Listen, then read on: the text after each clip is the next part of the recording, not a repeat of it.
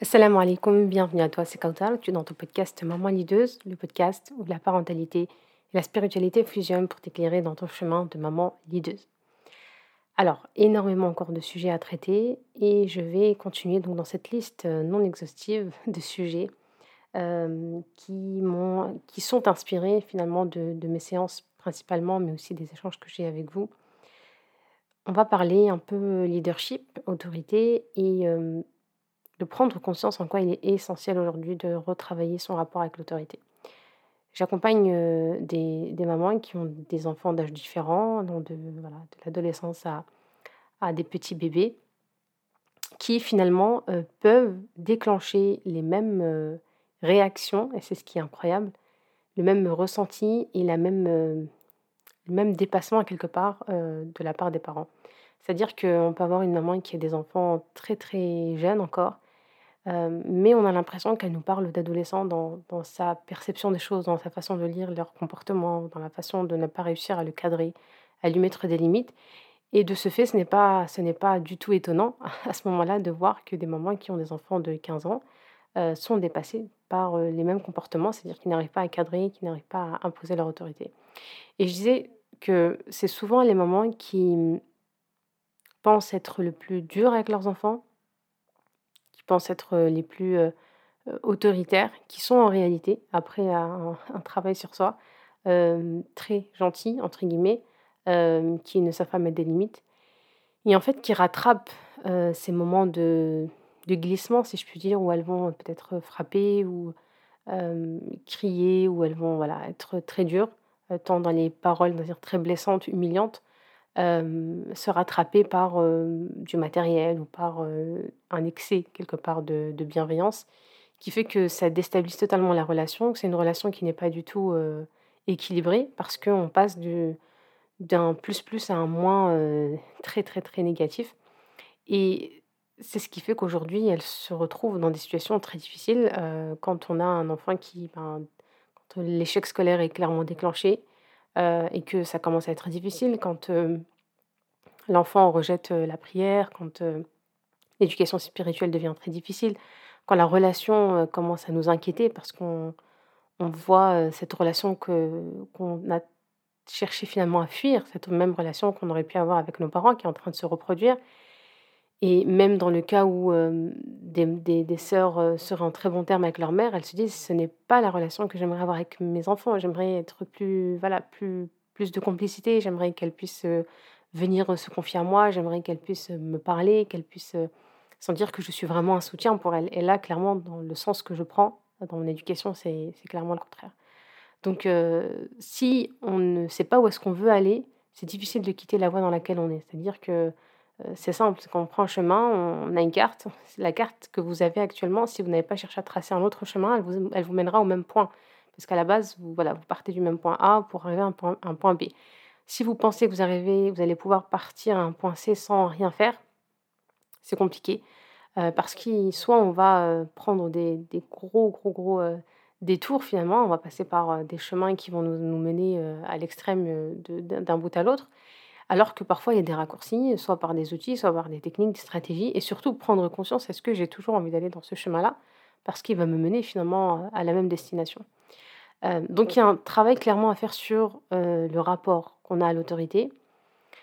Encore une fois, je, viens appuyer dessus, mais clairement, je vois l'éducation euh, positive telle qu'elle a été interprétée ou même modifiée, clairement, par beaucoup de personnes. Euh, ou bien euh, réduite quelque part, peut avoir un impact sur ça parce qu'on se dit, alors je vois beaucoup d'enfants qui disent oui, euh, je parle beaucoup à mon enfant, je dialogue beaucoup avec mon enfant. Et je me souviens d'une maman qui disait qu'à l'école, son fils avait eu un mauvais comportement. Et elle lui a dit bah, Je vais voir avec ta maman, je vais en parler avec ta mère. Et il lui a dit Ça sert à rien de le dire à ma mère, de toute façon. Ça, c'était un adolescent. Il lui dit Comment ça, ça sert à rien de le dire à ta mère? Il lui dit bah, Parce que ma mère, elle fait que de parler. Donc, euh, ma mère, juste, elle parle.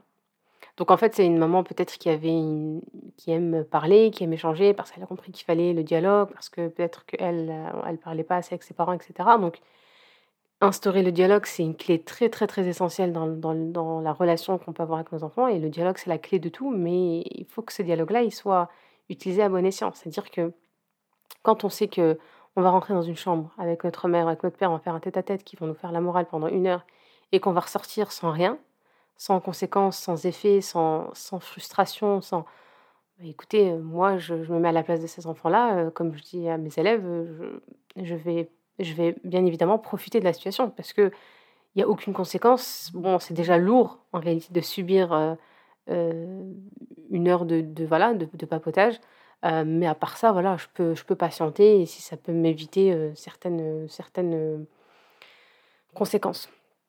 Donc attention, le dialogue, oui, mais attention, euh, il faut savoir euh, comment l'utiliser et pourquoi l'utiliser. Donc euh, moi, quand je parle de dialogue, en tout cas si c'est pris de, de par mes échanges, quand je dis que le dialogue, c'est peut-être 70%, 80% de la relation, si ce n'est 100% avec les enfants, c'est un dialogue qui est construit euh, en dehors, en fait, des, de, de ces interactions-là ou de ces bêtises, entre guillemets, c'est-à-dire de ce mauvais comportement-là. C'est-à-dire que c'est une, habitude qu'on prend avec l'enfant de discuter, de parler de, de- de tout et de rien. Surtout parce que je, je vois aussi avec mes apprenantes, quand je leur donne des exercices euh, pour parler avec leurs enfants, des questions, que je leur propose des suggestions de questions pour parler avec leurs enfants. Euh, dernièrement, elle se reconnaîtra peut-être, elle me dit découvrir ses enfants, parler de sujets qu'elle n'abordait pas avec eux. Heu, donc ils comprennent aussi qu'en fait, il y a des sujets, heu, avec avec lesquels que je n'abordais pas avec maman et qui sont finalement aujourd'hui, abordables et c'est très agréable pour elle parce qu'elle redécouvre une autre facette de ses enfants, notamment, en assistant aux ateliers sur l'éducation sexuelle. Quand elle a ouvert le sujet après avec eux, heu, son fils est venu lui raconter une anecdote, heu, à l'école en lui disant: «Oui, il y a une fille qui m'a dit, heu, que» je crois que c'était des agressions, qu'elle avait subi des agressions, mais c'est-à-dire que ça fait quelque ça fait un moment qu'il a ce sujet-là en tête et en fait, il a compris de par les échanges que sa mère a commencé à ouvrir, que c'est possible d'aborder même ces sujets ces sujets-là avec maman. Donc c'est dans ce sens-là que le dialogue, il doit être utile, pour créer des relations, pour qu'on on puisse commencer à dénouer, à parler et que on a tellement créé finalement une relation qu'on n'a pas envie de décevoir cette, heu, personne avec qui on a tant de liens. On n'a pas envie, heu, de lui faire du mal parce qu'on a créé quelque chose avec cette personne-là comme on pourrait créer avec une amie. On va y réfléchir à 2 fois avant de lui faire du mal ou avant de parler en elle en mal et cetera. Donc le dialogue, voilà, il a son usage et il faut faire attention à comment on l'utilise. Sinon, il peut très vite se tourner contre nous parce que je vois beaucoup de parents aujourd'hui qui me disent: «Oui, pourtant on parle beaucoup, on discute beaucoup». Mais l'autorité, si je peux résumer, c'est parler très peu et agir beaucoup. Heu et ça, c'est un exercice qui n'est pas facile. C'est ce que je dis à mes élèves aussi, c'est cesser de trop parler, heu, parce que ça vous engage à des choses que vous ne faites pas et il faut faire attention à ça, notamment les conséquences, les voilà, les conséquences finalement de leurs mauvaises actions et agissez beaucoup plus que vous ne parlez. Et c'est un travail à faire qui n'est pas facile parce que je suis aussi passée par là et il faut apprendre à moins parler et beaucoup plus agir. Parce que les enfants comprennent que c'est du blabla. Elle parle, elle parle, elle parle, elle se défoule, elle s'énerve, je la connais, elle est comme ça et puis au final, elle se elle finit par se calmer et puis on passe à autre chose. On passe à autre chose parce qu'on va lui parler, on va lui dire qu'on est désolé, que et cetera et cetera. Donc heu, ça, c'est un point, que je pensais peut-être pas aborder, mais c'est essentiel de prendre conscience de ça. Que pourquoi alors c'est important, heu, comment on peut commencer, si je peux si je puis dire, les premières étapes, hem, qui peuvent vous aider finalement à, ou une clé? On va essayer de faire une petite série, inch'Allah, comme ça de podcasts, les clés qui sont fondamentales, qui qui vont vous aider finalement à être une maman leaduse. Heu, une des premières qui est d'ailleurs j'en ai parlé dans la dans la dose du mercredi d'aujourd'hui, ce ce don divin qui est cet instinct maternel auquel on ne prête plus trop attention parce qu'on est tellement, attiré par, heu, beaucoup d'outils, par beaucoup de livres, par beaucoup de formations et cetera, qu'on a l'impression qu'on ne sait plus faire si on on ne nous dit pas comment faire. Alors ça ne veut pas dire qu'on n'a pas besoin d'aide, qu'on n'a pas besoin d'être accompagné, conseillé et cetera, bien au contraire. Mais il faut surtout apprendre à se faire aussi confiance en tant que mère parce que le manque de confiance qu'on peut avoir en tant que femme, bien évidemment, vient, heu, se greffer à notre rôle de mère et c'est normal quand on manque d'estime en tant que femme, on manque d'estime en tant que mère, en tant qu'épouse et il en est de même pour le manque de confiance qui vient aussi se greffer à nous en tant que que mère. Donc si je manque de confiance en temps normal dans ma façon d'être, dans au travail, avec, heu, mes supérieurs et cetera, que j'ai du mal à m'imposer, ça va aussi avoir des répercussions, bien évidemment, dans mes interactions avec mes enfants. Plus ils vont grandir, plus je vais avoir l'impression que je gère mal ou que je fais mal les choses, même si je sais marquer un temps d'autorité en criant. Il y a toujours cette petite voix qui me dit je, je, culpabilise parce que je, sais que je fais mal les choses, peut-être que je ne suis pas finalement à la hauteur de ce que je devrais être pour mes enfants. Donc ça, ça c'est important. Donc la première clé, finalement, je dirais, c'est d'écouter sa petite voix avant de répondre aux enfants. Parce que voilà, on sera pas, vous n'allez pas toujours avoir quelqu'un qui va vous dire comment réagir, comment faire face à, des comportements. Donc c'est important. Je me suis dit peut-être de faire un podcast où je peux vous donner des petites pistes pour vous dire, ok, ben là, j'ai pas Kautar quelque part, il n'y a pas euh, quelques personnes qui, qui sont euh, pour moi euh, des, des, outils ou des, des, personnes qui me donnent conseil en termes d'éducation, mais il faut savoir agir en autonomie finalement et de façon très indépendante. Et c'est tout l'objectif d'ailleurs dans l'accompagnement, comme je dis au moment, l'objectif c'est que de les challenger pour qu'elles puissent résoudre elles-mêmes en fait après des problématiques et pas dépendre de moi à chaque fois qu'il y a une problématique, sinon j'aurais été plus un frein dans leur vie que qu'utile finalement. Donc le, les, les, cas généraux ou en généralité, l'expérience montre que quand on dit oui à une demande de nos enfants, c'est gratifiant pour les parents. Pour les mamans, parce que la, la ça fait plaisir en fait de dire oui à ses enfants et c'est normal. On est des mères, on aime voir ce petit sourire là, cette petite joie, cette excitation, ce, gros câlin, ce merci maman, je t'aime, etc. Donc euh, on est tenté de le dire euh, très souvent.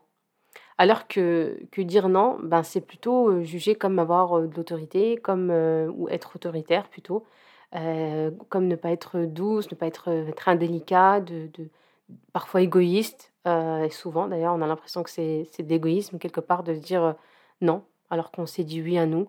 Peut-être que voilà, ils avaient besoin de se défouler, peut-être qu'ils ne sont, pas, sont pas assez dépensés aujourd'hui, peut-être que. Et tout ça, ça peut être vrai, mais attention, encore une fois, c'est dans sa justesse de. Si c'est souvent ces questions-là qui reviennent, alors que je sais très bien que bah, mes enfants sont, sortis aujourd'hui, qu'ils ont eu un temps de, de, jeu différent d'un temps d'écran ou de sortie, mais qui ont eu quand même un temps de partage, etc. Et donc, je suis tentée par dire souvent oui pour, pour eux, pour leur bien-être. Euh, et donc le premier principe finalement à intégrer, c'est de savoir dire un vrai non.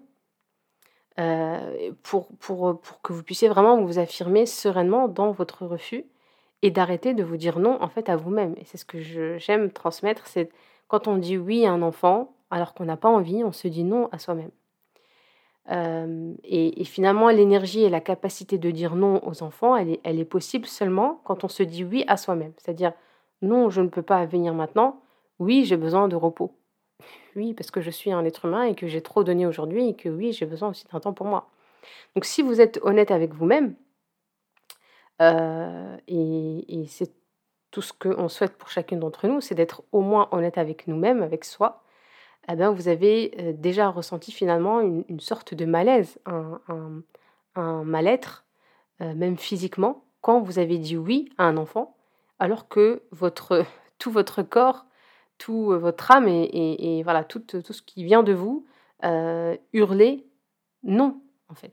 J'avais pas envie, je, n'ai pas la force de dire oui, mais d'accord, ok, allez-y, faites. Je suis fatiguée, mais vas-y, oui.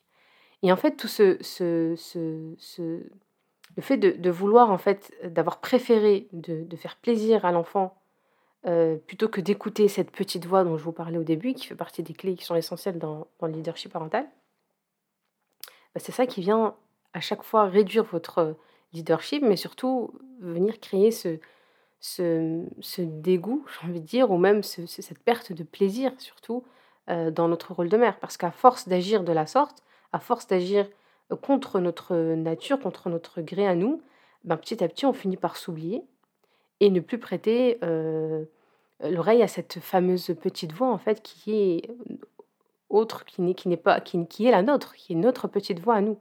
Donc en fait, c'est après, c'est un cercle vicieux, c'est, un, c'est, une spirale infernale.